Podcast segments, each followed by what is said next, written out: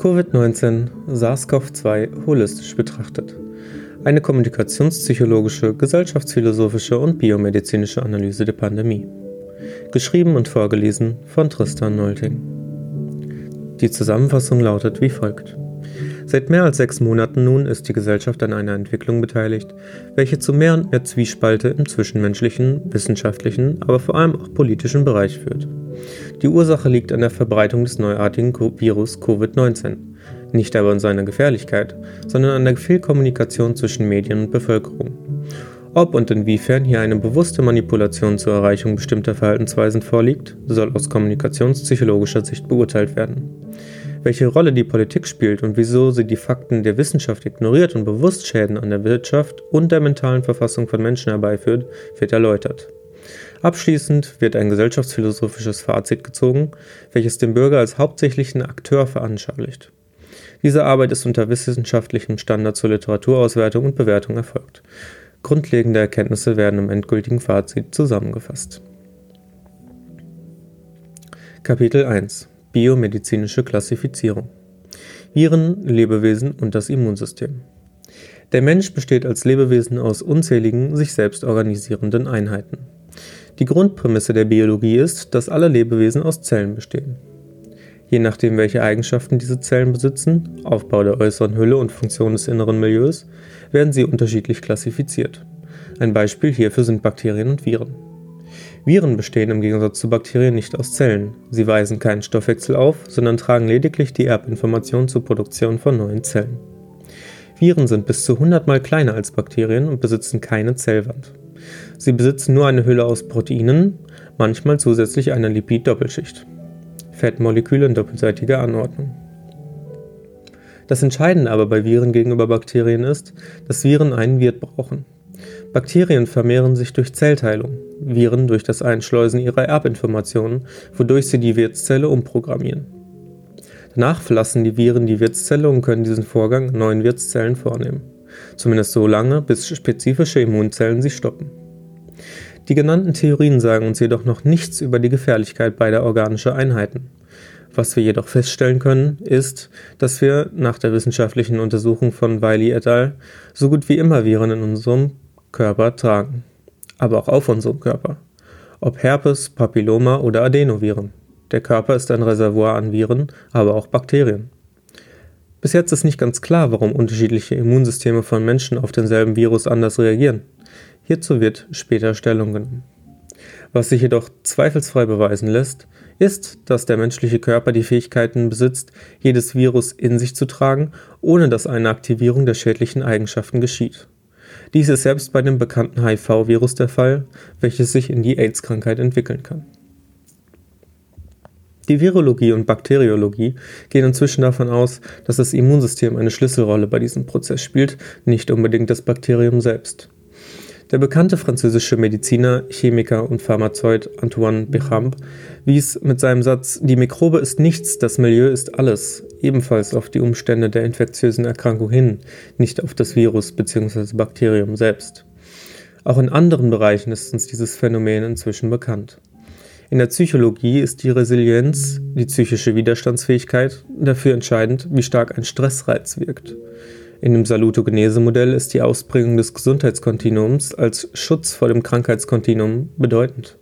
Und in dem Modell der Superkompensation aus der Bewegungslehre ist die Regeneration puffernd für die Art bzw. Intensität der Aktivität. Von diesem Phänomen der Zweitaktung natürlicher Prozesse ist auch die Mikrobiologie nicht ausgenommen. Jeder Fachbereich hat sich an die Gesetzmäßigkeiten der Welt, Metaphysik zu halten, dem Prinzip von Aktion und Reaktion, der Kausalität. Ansonsten liegt entweder ein grober Verständnisfehler vor oder unsere aktuelle Metaphysik ist grundlegend falsch. Weitere Beispiele für die Zweitaktung, Dichotomie, Polarität, Dualität in der beobachtbaren Wirklichkeit sind Mann-Frau, Wärme und Kälte, Freude und Leid, Elektronen und Protonen, Bits, also 0 und 1, die universelle Computersprache, Richtungen oben und unten, Gehör laut und leise, sowie die Genetik mit der Doppelhelix und viele mehr. Philosophisch ausgedrückt benötigt eine Wirkung eine Ursache eben genauso sehr, wie das Licht die Dunkelheit benötigt. Wer nicht sprachlich zwischen zwei gegensätzlichen Elementen unterscheiden kann, kann diese nicht wahrnehmen. Wer die Dunkelheit nicht vom Licht unterscheiden kann, der kann nicht sehen. Die Sinne des menschlichen Körpers sind somit zur Unterscheidung durch Gegensätze angewiesen. Aber auch die Natur selbst verfährt nach diesem Prinzip. Wenn man den menschlichen Körper studiert, erfährt man beispielsweise, dass die Hormone Insulin und Glucagon sich gegenseitig antagonistisch regulieren. Wenn wir uns also mit dem Thema Covid-19 ganzheitlich beschäftigen wollen, so müssen wir das Immunsystem als Ausgangspunkt für die Gefährlichkeit des Virus erkennen. Erst die fehlende Anpassung und Regulierung des Immunsystems als Antagonist macht das Virus so gefährlich. So beschrieb der israelisch-amerikanische Soziologe Aaron Antonowski mit seinem Salutogenese-Modell die Notwendigkeit einer Betrachtung aus dem Standpunkt der Gesundheit, nicht der Krankheit. Zitat: Es ist vermutlich besser, sich auf das zu konzentrieren, was den Menschen gesund erhält, als immense Mittel für die Erforschung seiner Krankheiten auszugeben. Zitat Ende. Aus eben jenem Standpunkt soll nun auch die Virologie betrachtet werden. Maßnahmen gegen Erreger. Was macht den Menschen vor Viren immun? Nun, Viren und Bakterien haben sich seit über Millionen von Jahren mit dem Immunsystem mitentwickelt. Sie können als eine Art ambivalente Mitbewohner angesehen werden, ohne die wir nicht überleben können, aber uns zugleich auch schädigen können. Sie können eben in dem Maße schädigend sein, dass sie als Eindringlinge Immunschwächen suchen, ausnutzen und sich einnisten. Um diese Immunschwäche zu kompensieren, wurden zahlreiche medizinische Methoden entwickelt, um die Infektionsresistenz des menschlichen Körpers zu verbessern. Diese Methoden umfassen die Förderung der Hygiene und die Verwendung von antiseptischen Inhaltsstoffen, pharmazeutischen Verbindungen und Impfstoffen. Die Virologie ist nach wie vor ein aktuelles Thema, durch Covid-19 sogar dringlicher als je zuvor. Anhand des Vergleiches zwischen postindustrialisierten Ländern und Entwicklungsländern ist feststellbar, dass die mangelnde Hygiene einen maßgeblichen Beitrag zur Verbreitung infektiöser Erkrankungen leistet. Dies ist bereits seit Jahrzehnten ein Problem und hat sich bis heute nicht gebessert. Dabei gibt es an vielen Stellen in Entwicklungsländern nicht nur keine Desinfektionsmöglichkeiten, sondern schlichtweg auch kein sauberes Wasser. Erst wenn sauberes Wasser und Hygiene zur Verfügung stehen, kann über andere medizinische Maßnahmen nachgedacht werden. Hygiene leistet den wichtigsten Beitrag. Dies kann wiederum nicht über die übrigen genannten Methoden behauptet werden. Impfstoffe und Medikamente weisen gegenüber infektiösen Erkrankungen, anhand beispielsweise der Influenzaerkrankungen, meist nur eine moderate Wirkung auf. Dies könnte unter anderem auch an der schnellen Weiterentwicklung von Erregern durch Mutation zurückzuführen sein. Wie dem auch sei, durch eine fehlende einwandfreie Wirkung in Bezug auf Morbidität, das statistische Verhältnis der Anzahl Erkrankter zur gesunden Bevölkerung, und Mortalität, die Sterblichkeit bzw. Anzahl der Todesfälle bezogen auf die Gesamtzahl der Individuen, von Influenza-Impfungen und möglichen Nebenwirkungen für Risikogruppen, wie etwa bakterielle Co-Infektionen und erhöhte Komplikationen, sollte eine Entscheidung zur Impfung individuell abgewogen und nicht erzwungen werden. Hier ist die Gefahr für Komplikationen noch nicht genügend minimiert worden. Daher wäre die Empfehlung bei Erregern, die schnell mutieren, ähnlich wie bei der Influenzaerkrankung, eine Entscheidungsfreiheit mit individueller ärztlicher Beratung. Die Tatsache, dass durch Influenza-Impfungen seit knapp 60 Jahren keine wirkliche Wirksamkeit erzielt werden konnte, moderate Evidenz, gibt zusätzlich kein großes Vertrauen in die Erforschung eines geeigneten Impfstoffes. Grund ist eben die ständige Anpassung des Erregers. Einige Forscher sprechen davon, dass Viren uns gerade durch die schnelle Anpassungsfähigkeit immer einen Schritt voraus sind. Vorab auch schon zu dem neuartigen Virus, welches uns heute belastet. So könnte es auch bei SARS-CoV-2 sein. Einige Untersuchungen konnten bereits Mutationen binnen weniger Monate feststellen. Somit lässt auch hier ein Impfstoff wenig Hoffnung zu. Eine von der Bill und Melinda Gates Foundation geförderte Entwicklung eines Impfstoffes zur weltweiten Impfung macht aus der bisherigen Evidenz somit wenig Sinn zumindest weniger als behauptet wird. Inzwischen wird die Impfung als die dringendste Empfindung der Welt vermarktet. Das Risiko weltweit erhöhter Erkrankungsraten durch den anvisierten Impfstoff ist zudem wenig untersucht und könnte durch die verringerte Entwicklungszeit von 5 bis 20 Jahren auf wenige Monate zu einer Fehleinschätzung führen. Hier könnten die folgenden Fragen angeführt werden. Wie kann ein Impfstoff, der in wenigen Monaten entwickelt wurde, für die langfristige Sicherheit sorgen? 5 bis 20 Jahre. Wie begründet sich eine Impfung, da eine Verringerung der Erkrankungsrate hauptsächlich durch hygienische und psychologische Faktoren erreicht wird? Zu den psychologischen Faktoren kommen wir später. Wie kann eine Effizienz erreicht werden, wenn sich der Erreger binnen kurzer Zeit weiterentwickelt und der Impfstoff somit nutzlos wird? Neben Impfungen wird inzwischen auch die äh, Schutzmaske als Maßnahme zur Verringerung von Covid-19 eingesetzt und diskutiert. Die Wissenschaft positioniert sich hierbei allerdings nicht ganz eindeutig. In vielen Fällen wird beschrieben, dass eine Maske etwas bringen kann, dies ist aber nicht eindeutig bewiesen. Maskenschutz wird in den meisten Studien als zu limitiert angesehen, um Rückschlüsse auf die Wirksamkeit ziehen zu können. Studien zu Schutzmaßnahmen vor Covid-19 empfehlen eine Maske hauptsächlich für Menschen mit Vorerkrankungen. Universelles Tragen von Masken ist auch mit Risiken verbunden erhöhte Kohlenstoffdioxidaufnahme, ständiges Anfassen des Gesichtes und potenziell unsachgemäßer Gebrauch. So wird der Laie mit einer Vielzahl von Bedingungen durch die Maske konfrontiert, welche in seinem Alltag zu mehr Problemen führen. Neben dem rein somatischen Problem zum Umgang mit Masken spielt auch die psychologische Auffassung eine wichtige Rolle. Alltagsmasken können Stress und psychologische Probleme verursachen. Der Medical Dr. Shane Nielsen drückte es in seinem 2016 veröffentlichten Artikel The Surgical Mask is Bad Fit for Risk, Risk Reduction wie folgt aus. Wir üben unsere kollektive Angst vor Pandemien aus, indem wir Masken tragen, auch wenn es möglicherweise keine Pandemie gibt. Aber das Tragen von Masken verstärkt die Idee einer möglichen Zukunft der Pandemie. Das Problem des Affekts in politischer Hinsicht ist dabei ansteckend. Die Angst breitet sich in der Öffentlichkeit aus und führt zu einer Intensivierung des Risikomanagements. Zitat Ende. Eine Studie von Wong et al.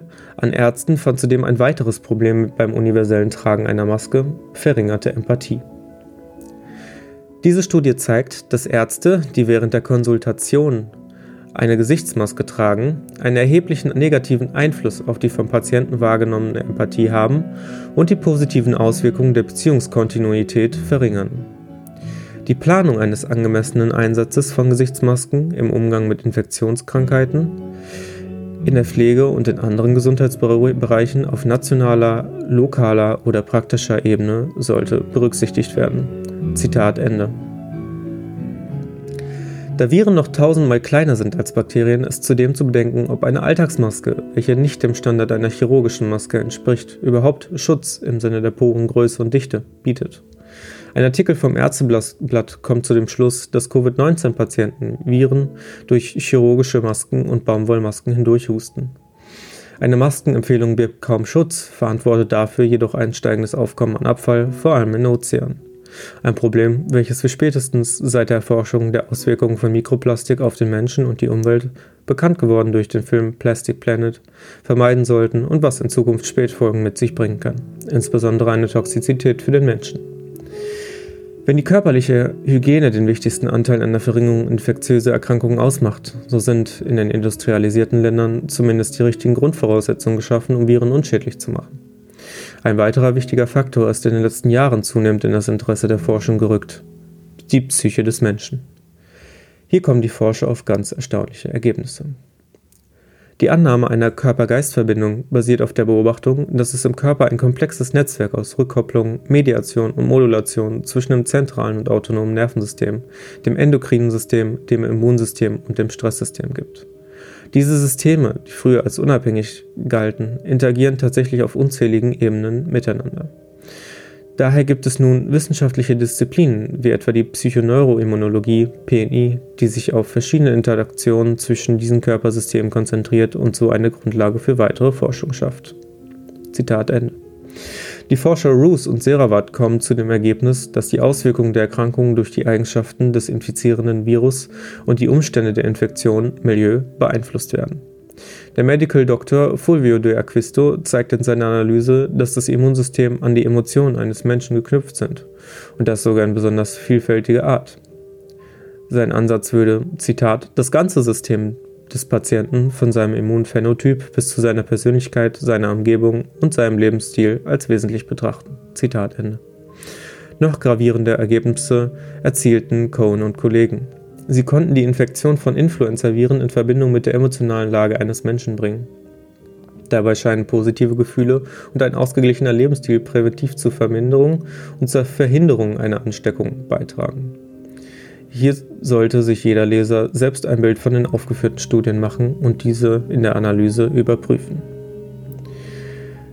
Die ganzheitliche Betrachtungsweise des Menschen, welche vorwiegend von der Psychosomatik ausgeht, schließt ein, dass Menschen mit einem freien Willen, bewusst oder unbewusst, Entscheidungen treffen, die sie erst in die Lage bringen, krank zu werden.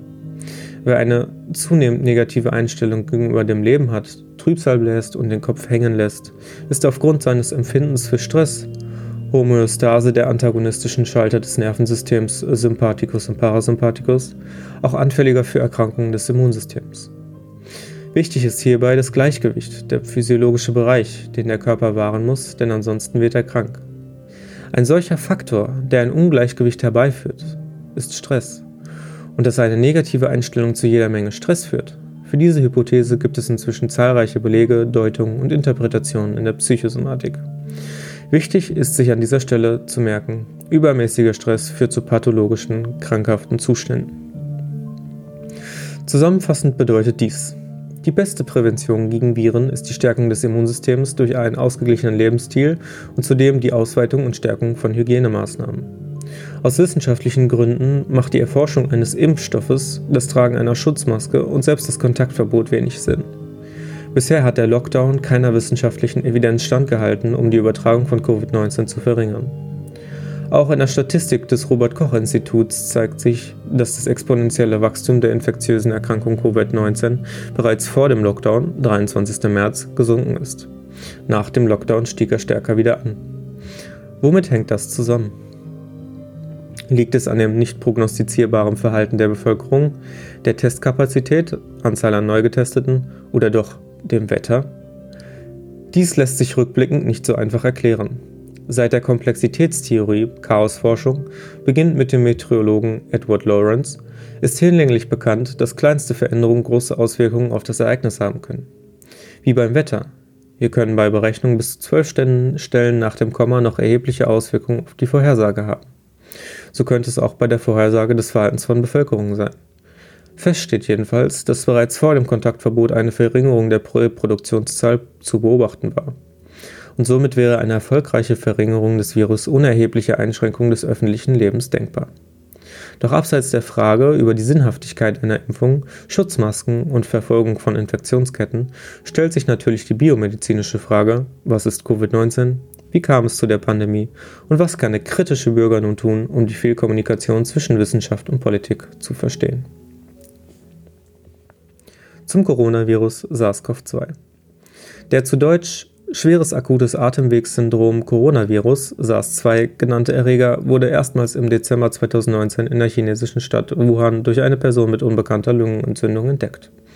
Es ist verwandt mit anderen SARS-Viren, über welche bisher bekannt ist, dass sie sich im frühen 21. Jahrhundert, im Jahr 2002 bis 2003, rasch aus China verbreitet haben. Damals wurde kein internationaler Notstand von der WHO verhängt. Dies liegt möglicherweise an der unterschiedlichen Erkrankungsrate der Erreger. Fakt ist jedoch, die seit Januar 2020 eingeleiteten extremen Quarantänemaßnahmen, darunter die Abschottung großer Städte, die Schließung von Grenzen und die Beschränkung der Menschen auf ihre Häuser, kamen zu spät. Das Virus ist nun ein neuer Mitbewohner des Menschen. Es gibt jedoch Hoffnung darauf, dass beim Ausbruch von SARS-CoV-2-Viren bereits eine Hintergrundimmunität durch SARS-CoV-Viren in der Bevölkerung bestehen sodass in der Bevölkerung bereits ein gewisser Schutz gegeben ist. Dabei beteiligt sind die sogenannten T-Zellen, die Lymphozyten zur Immunabwehr. Durch die rasche Ausbreitung und die verhängten Maßnahmen wurde am 11. März 2020 von der WHO, Weltgesundheitsorganisation, der Notstand Alarmstufe Pandemie ausgerufen. Eine Pandemie an sich sagt jedoch noch nichts über die Gefährlichkeit eines Virus aus. Im Gegenteil, die WHO kann eine Pandemie ausrufen, sobald nur ein Verdacht auf eine sich verbreitende Erkrankung besteht. Somit könnte zu jeder Zeit eine Pandemie ausgerufen werden, auch wenn überhaupt keine reale Gefahr besteht. Das RKI sagt aus, dass die Schwere der Infektion kein Kriterium für die Definition des Pandemiebeginns ist. Ausrufung der Phase 6, da die Gefährdung zu Beginn nicht abgeschätzt werden könne. Jedoch, so gibt das RKI auch zu, müssen die Maßnahmen gegenüber der Erkrankung angemessen sein. Und die angemessene Reaktion auf das SARS-CoV-19 soll an dieser Stelle eindeutig in Frage gestellt werden. Pandemien sind nachweisbar auch bei anderen Erkrankungen bisher nicht von der WHO ausgerufen worden, obwohl viele Forscher bereits eindeutig auf solche Erkrankungen hingewiesen haben. SARS-CoV-2 ist gefährlich, das ist bekannt. Die Symptome reichen dabei von einer Erkältung bis zu einer schweren Grippe, die tödlich verlaufen kann. Wann Symptome auftreten, ist aber inzwischen ebenso bekannt. Bei Menschen mit einem geschwächten Immunsystem. Dies betrifft vor allem ältere Menschen. Das RKI gibt an, dass das durchschnittliche Alter der Verstorbenen bei 81 liegt und Vorerkrankte, wie der Rechtsmediziner Klaus Büschel in Hamburg feststellte. Die Verringerung des Virus dient also vorsätzlich dem Schutz von immungeschwächten Menschen. Dies wurde anfangs leider nicht aus den Fallzahlen des RKI deutlich, denn erst auf Nachfrage wurde bekannt, dass die verstorbenen Menschen nicht obduziert wurden und dass hierfür auch keine Empfehlung vom RKI vorlag. Dass es eine Pflicht gibt, die Todesursache bei einem Menschen festzustellen und nicht bloß Symptomerkennung zu betreiben, weiß vermutlich jeder Arzt besser als der Autor. Somit kann hier eine erste Fehlleitung des Robert Koch Instituts festgestellt werden. Zudem werden seit einigen Monaten immer mehr Irrtümer des RKI deutlich. Da ist aber auch die Politik keine Ausnahme. Gesundheitsminister Jens Spahn und Bundeskanzlerin Angela Merkel nannten beispielsweise falsche Zahlen, doch zur Politik an späterer Stelle mehr. Es sollte jedoch verständlich sein, dass hier eine absolute Seriosität und Verlässlichkeit in der Politik herrschen muss. Denn die Bevölkerung hält sich an die Politik und die Politik hält sich an das Robert Koch Institut. Bei Falschmeldungen entsteht Verwirrung und Panik, welche sich negativ auf die Gesundheit der Gesamtbevölkerung auswirken kann. Daher bedarf es gerade in Zeiten einer Krise der Gewissenhaftigkeit und Ruhe von Instituten wie dem Robert Koch Institut. Das Robert Koch Institut wird in Sachen der Seriosität vermutlich durch die Covid-19-Epidemie Schaden nehmen. Zahlreiche Meldungen zeigen widersprüchliche Aussagen auf. In dem einen Moment macht Lothar Wieler, Präsident des RKI, auf sich aufmerksam, weil er die Krankenhäuser auffordert, genügend ausgerüstet zu sein, um die prognostizierte Krise zu bewältigen. In dem anderen Moment gibt es Berichte darüber, dass Krankenhäuser aufgrund der fehlenden Auslastung Kurzarbeit anmelden. Anfang Januar sagte Wieler im ZDF, ZDF äh, Zitat, das Risiko für die Bevölkerung sei gering, Zitat Ende. Ähnliches hatte auch Gesundheitsminister Spahn verkündet. Später spricht das Robert Koch Institut von einer globalen Katastrophe. Auf der einen Seite wird die Reproduktionszahl als entscheidender Faktor für die Maßnahme des Lockdowns genutzt. Auf der anderen Seite wird der Wert der Lockerung der Lockdown-Maßnahmen als ungenügend erachtet. Auch beim Thema Maskenpflicht gab es eine abrupte Meinungsänderung, ohne wissenschaftliche Fundierung. Am 6. Mai sagte Lothar Wieler dann öffentlich, bislang habe ich nichts erkannt, wo wir richtig große Fehler gemacht haben. Zitat Ende.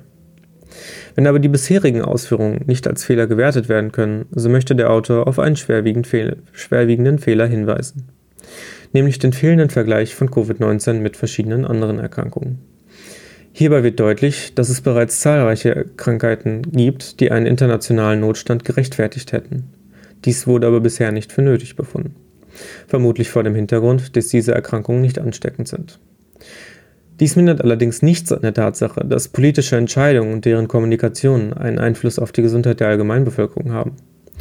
Nun ein paar Fallzahlen verschiedener Erkrankungen und mögliche Gründe für die Ausbreitung.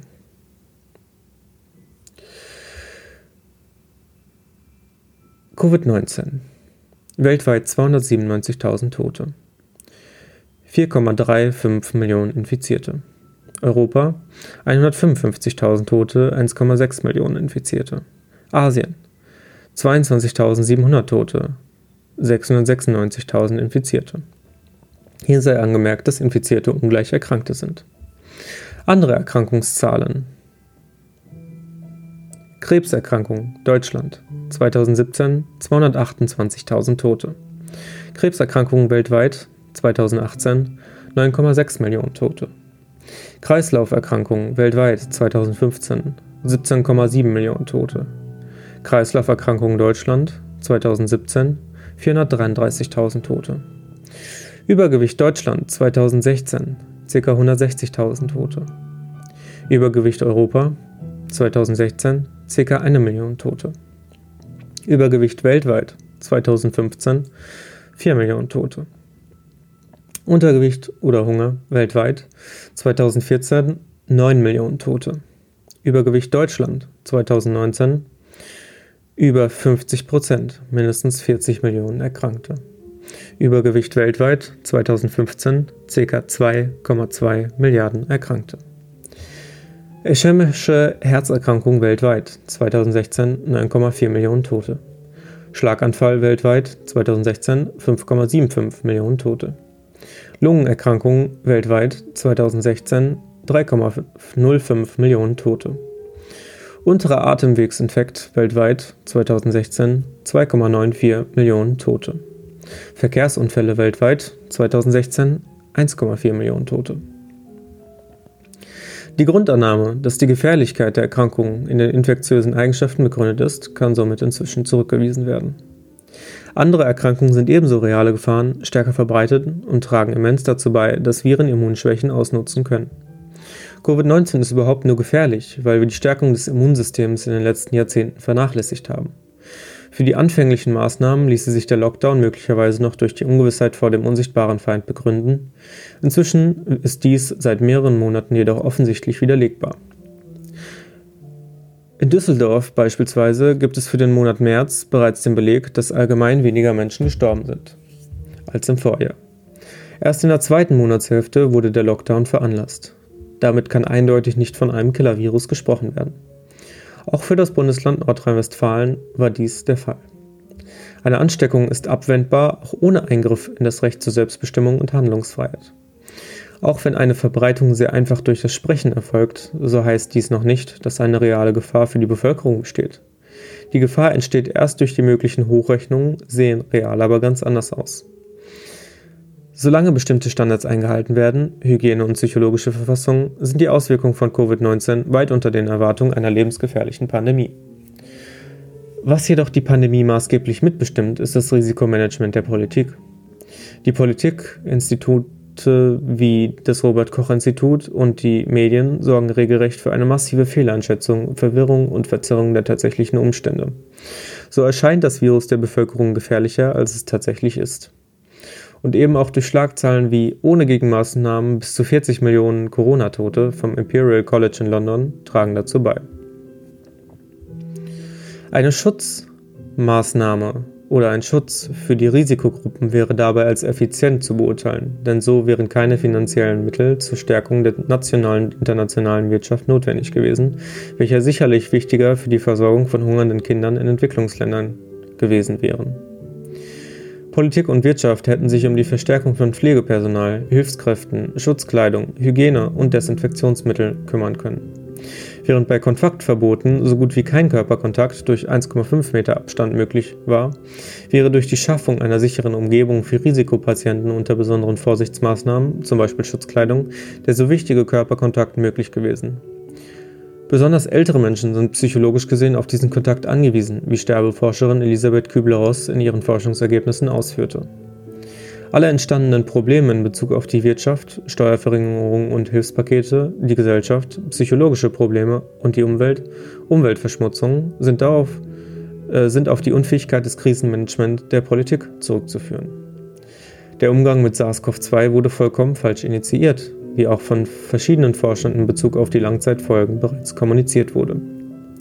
Doch die Kommunikation über die Gefährlichkeit des SARS-CoV-2 durch die Medien soll an dieser Stelle biomedizinisch widerlegt werden und erst an späterer Stelle soll auf die Fehlkommunikation und Verwirrung seitens der Medien und Politik eingegangen werden.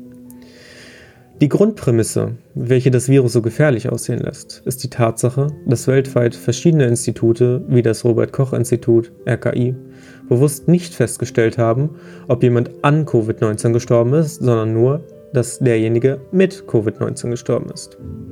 Wenn keine Autopsie, Feststellung der Todesursache stattfindet, kann keine genaue Letalität, Sterblichkeit angegeben werden. Die Letalität ist jedoch maßgeblich für die Gefährlichkeit eines Virus. Während die John Hopkins Universität die Letalität mit bis zu 2% angibt, gibt es inzwischen genügend andere Studien, die zu einem geringeren Ergebnis kommen. Die Heinsberg-Studie von Strick et al. 2020 gibt einen Letalitätswert von 0,36% an, wobei Hendrik Strick das Virus als noch ungefährlicher einschätzt, ca. 0,25%. Dies wird dadurch denkbar, dass die Bevölkerung in der Studie im Alter ab 65 Jahren über überrepräsentiert war. Kritik an der statistischen Berechnung der Heinsberg-Studie kann zurückgewiesen werden, da verschiedene Statistiker zu demselben Ergebnis kommen. Welche Vermutung durch die Heinsberg-Studie besteht, ist, dass die Anzahl der Infizierten wesentlich größer ist als die der bereits gemeldeten Infizierten. Streeck gibt an, dass diese bis zu zehnmal so hoch sein könnte. Bis zu 1,7 Millionen Infizierte, wodurch eine solche Letalität von 0,2 bis 0,4 Prozent erreicht würde. Einige Wissenschaftler sehen hier einen Fehler in der Berechnung. Die Spanne der Infizierten müsste laut Studie zwischen einer Million und 5 Millionen Infizierten liegen, bis zu 40 mal so hoch, wie das RKI zählt. Die Schätzung dieser Dunkelziffer würde vermutlich eher dazu tendieren, eine noch geringere Letalität von unter 0,2% anzugeben. Und selbst wenn nur eine Million Menschen infiziert wären, so wäre die Letalität nach wie vor weit unter dem Bereich, den die John Hopkins Universität mit 2% angibt. Eine weitere Variable in Bezug auf die Messung der Covid-19-Infizierten ist die Messungenauigkeit des Testverfahrens. Aktuell lässt sich nicht genau sagen, wie hoch die Fehlerhaftigkeit des Polymerase Chain Reaction Tests in der Praxis ist. Hierbei gibt es erhebliche Unterschiede in der Sensitivität der Tests. Chow et al. schreiben in ihrer Arbeit, Zitat, wir lasen mit Interesse den jüngsten Bericht von Lee et al. Darunter waren 610 Patienten mit der Coronavirus-Krankheit Covid-19. Sie berichteten über eine ho hohe Falsch-Negativ-Rate von Echtzeitergebnissen der RT-PCR-Tests für den SARS-CoV-2-Nachweis. Darüber hinaus wurde kürzlich ein Bericht veröffentlicht, bei dem von SARS-CoV-2 genesene Patienten positiv getestet wurden. Zitat Ende. Die Gefährlichkeit der falsch-negativ bzw. falsch-positiv-Tests liegt an der Unwissenheit des Patienten über die Ansteckung. In seinem Glauben über die Genauigkeit des Tests vergisst er die Fehlerhaftigkeit der Messung und die Tatsache, dass Infektionen auch ohne Erkrankung einhergehen können. Durch die Fehlerhaftigkeit können nicht nur die Infektionsketten nicht nachvollzogen werden, auch Risikopatienten können angesteckt werden, was einen weiteren Grund für den besonderen Schutz dieser Bevölkerungsgruppe gibt. Zusätzlich aber könnte ein Falsch-Negativ-Test zu einer wesentlich höheren Dunkelziffer an Patienten führen und somit die Letalität weiter verringern. Über diese Messungenauigkeiten sollten vor allem Wissenschaftsjournalisten verstärkt berichten und zudem über alternative Testmöglichkeiten aufklären. Biomedizinisch betrachtet handelt es sich bei SARS-CoV-19 nicht um ein Killer-Virus, sondern um einen fehlkommunizierten Erreger, dessen Verlauf in der Regel harmlos verläuft und fast immer bei Menschen mit einer Immunschwäche zu einem schweren Verlauf der Erkrankung führt. Vergleiche zwischen bisherigen Influenza-Infektionsraten, geschätzt bis zu 25.000 Tote pro Saison in Deutschland und Covid-19, Stand 15. Mai 2020, knapp 8.000 Todesfälle, lassen ebenso auf eine gewisse Harmlosigkeit des Erregers für die Allgemeinbevölkerung schließen. Abschließend ergibt sich somit aus der Perspektive der Biomedizin ein Bild über den Erreger, welches den Bürger in erster Linie beruhigen kann. Sollten verstärkt präventive Maßnahmen im Gesundheitsbereich eingesetzt werden, neben der Ausweitung, von Hygienemaßnahmen und der Stärkung des Wohlbefindens, sollte auch eine umfassende Aufklärung über pandemieartige Erkrankungen wie Herz-Kreislauf-Erkrankungen und Diabetes stattfinden, welche durch ihre immunschwächenden Effekte zu einer Verstärkung infektiöser Erkrankungen führen. Hierbei sollte das Augenmerk auch darauf gerichtet werden, dass die Bevölkerung über immunstärkende Maßnahmen aufgeklärt wird. Inzwischen gibt es Indizien dafür, dass Vitamin D, das Sonnenvitamin, eine gewichtige Rolle beim Erkrankungsverlauf von Covid-19 spielt. Weitere Studien über die Auswirkungen gesundheitsfördernder Aktivitäten wie Sport, Gemeinschaft und Ernährung sind unbedingt notwendig. Zusammenfassend sollen nach noch einige Experten angeführt werden, die dieser Konklusion zustimmen. Anerkannte Fachexperten, die sich gegen die aktuellen politischen Covid-19-Maßnahmen äußern. Vorab. Gibt man den Begriff Verschwörungstheoretiker Corona bei der allseits bekannten Suchmaschine ein, so erhält man knapp 6 Millionen Ergebnisse. Circa zehnmal so viele wie für Professor Dr. Susharit Bhakti, Professor für Mikrobiologie und Infektionsepidemiologie, der sich ausführlich und sachlich zu diesem Thema äußert. Der Schwerpunkt dieser Debatte scheint eher populistisch anstatt sachlich zu sein. Alleine die Verwendung des Begriffs Verschwörungstheoretiker ist eine reine Abwertung und kann als Diffamierung gewertet werden. Doch bevor wir zu stark auf die Abwertung alternativer Meinungen eingehen, die mit zu viel Kommunikation in den Medien beiträgt, führt der Autor eine Liste an Fachärzten und Experten an, die für ihr Wissen und ihre Erfahrung geschätzt wurden und es nun aufgrund der Covid-19-Thematik nicht mehr oder weniger werden. Diese Liste wurde mit Hilfe der Informationen des Swiss Policy Research vervollständigt. Jeder sollte sich dennoch ein eigenes Bild machen. Professor Dr. Susharit Bhakti ist emeritierter Professor für Mikrobiologie und Infektionsepidemiologie der Johannes Gutenberg Universität Mainz und war von 1991 bis 2012 Leiter des dortigen Instituts. Die Anzahl von über 250 veröffentlichten Artikeln auf der Online-Metadatenbank PubMed und seine Pionierarbeit im Bereich der des, Kommunikation des Immunsystems mit Erregern zeichnen ihn als wertvollen deutschen Experten aus. In seinen Videos, Interviews und Artikeln versucht er das Missverhältnis der getroffenen Maßnahmen zum Erreger gegenüber den Folgen für unsere Gesellschaft kritisch herauszustellen. Stanford-Professor John Ioannidis erklärt in einem Interview mit CNN, dass Covid-19 eine verbreitete und milde Erkrankung sei, die für die Allgemeinbevölkerung gleich gefährlich oder sogar weniger gefährlich als die Influenza-Grippe sei. Zu schützen seien insbesondere Patienten in Pflegeheimen und Krankenhäusern. Hendrik Streeck, Direktor des Instituts für Virologie der Medizinischen Fakultät in der Universität Bonn, erklärt in einem neuen Interview die Ergebnisse seiner Antikörperstudie. Streeck veröffentlichte mit seinen Kollegen die sogenannte Heinsberg-Studie. Sie fanden eine Covid-19-Letalität von 0,36 Prozent. Strick wies, wies jedoch darauf hin, dass dies eine Obergrenze sei und die Letalität vermutlich im Bereich 0,24 bis 0,26 Prozent oder sogar darunter liege. Das Durchschnittsalter der testpositiv Verstorbenen lag bei ca. 81 Jahren. Stanford-Professor Dr. Scott Atlas erklärt in einem CNN-Interview, dass durch die falsche Idee, Covid-19 stoppen zu müssen, eine katastrophale Situation im Gesundheitsbereich geschaffen werde. Es seien irrationale Ängste erzeugt worden, denn die Erkrankung sei insgesamt mild zu beurteilen. Der Professor verfasste im April einen Artikel mit dem Titel Die Daten sind da, stoppt die Panik und beendet die totale Isolation. Epidemiologie Epidemiolo Epi ich kann das Wort nicht aussprechen. Epidemiologe, Epidemiologe Dr. Knut Witkowski erklärt in einem Interview, dass die Gefährlichkeit von Covid-19 vergleichbar mit einer Influenza-Grippe sei und der Höhepunkt in den meisten Ländern bereits vor dem Lockdown überschritten war. Der Lockdown ganzer Gesellschaften sei eine katastrophale Entscheidung ohne Nutzen, aber mit enormen Schäden gewesen. Die wichtigste Maßnahme sei der Schutz von Pflegeheimen. Nobelpreisträger Michael Levitt, der sich seit Februar mit der Ausbreitung von Covid-19 befasst, beschreibt den allgemeinen Lockdown als einen riesigen Fehler und fordert gezieltere Maßnahmen, insbesondere zum Schutz der Risikogruppen. Der Schweizer Chefarzt für Infektiologie, Dr. Pietro Vernazza, erklärt in einem Interview, dass die Covid-19-Erkrankung für die allermeisten Menschen mild verläuft. Die infizierten Zahlen verlangen nach mehr Tests und würden nicht viel bringen. Zudem würden die meisten Leute, die in der Covid-19-Statistik aufgeführt sind, nicht nur an Covid-19 sterben. Die Sterblichkeit von Covid-19 liege nach bisherigen Erkenntnissen in der Größenordnung einer saisonalen Grippe. Für den Nutzen von Atemschutzmasken bei Menschen, die selbst keine Symptome zeigen, gäbe es keine Belege. Dr. Wolfgang Wodak ist wohl der umschrittenste Experte der Covid-19-Pandemie. Zudem ist er Politiker der SPD. Ihm wird immer wieder vorgeworfen, falsche Zahlen zu nennen und Mythen in die Welt zu setzen. Dabei war er Initiator der Untersuchungen des Europarates zur Pandemie H1N1 2009-2010 Schweinegrippe zur Rolle der Impfstoffhersteller und der WHO und übte damals schon heftig Kritik an der Wissenschaftlichkeit, mit der an die Pandemie herangegangen wurde.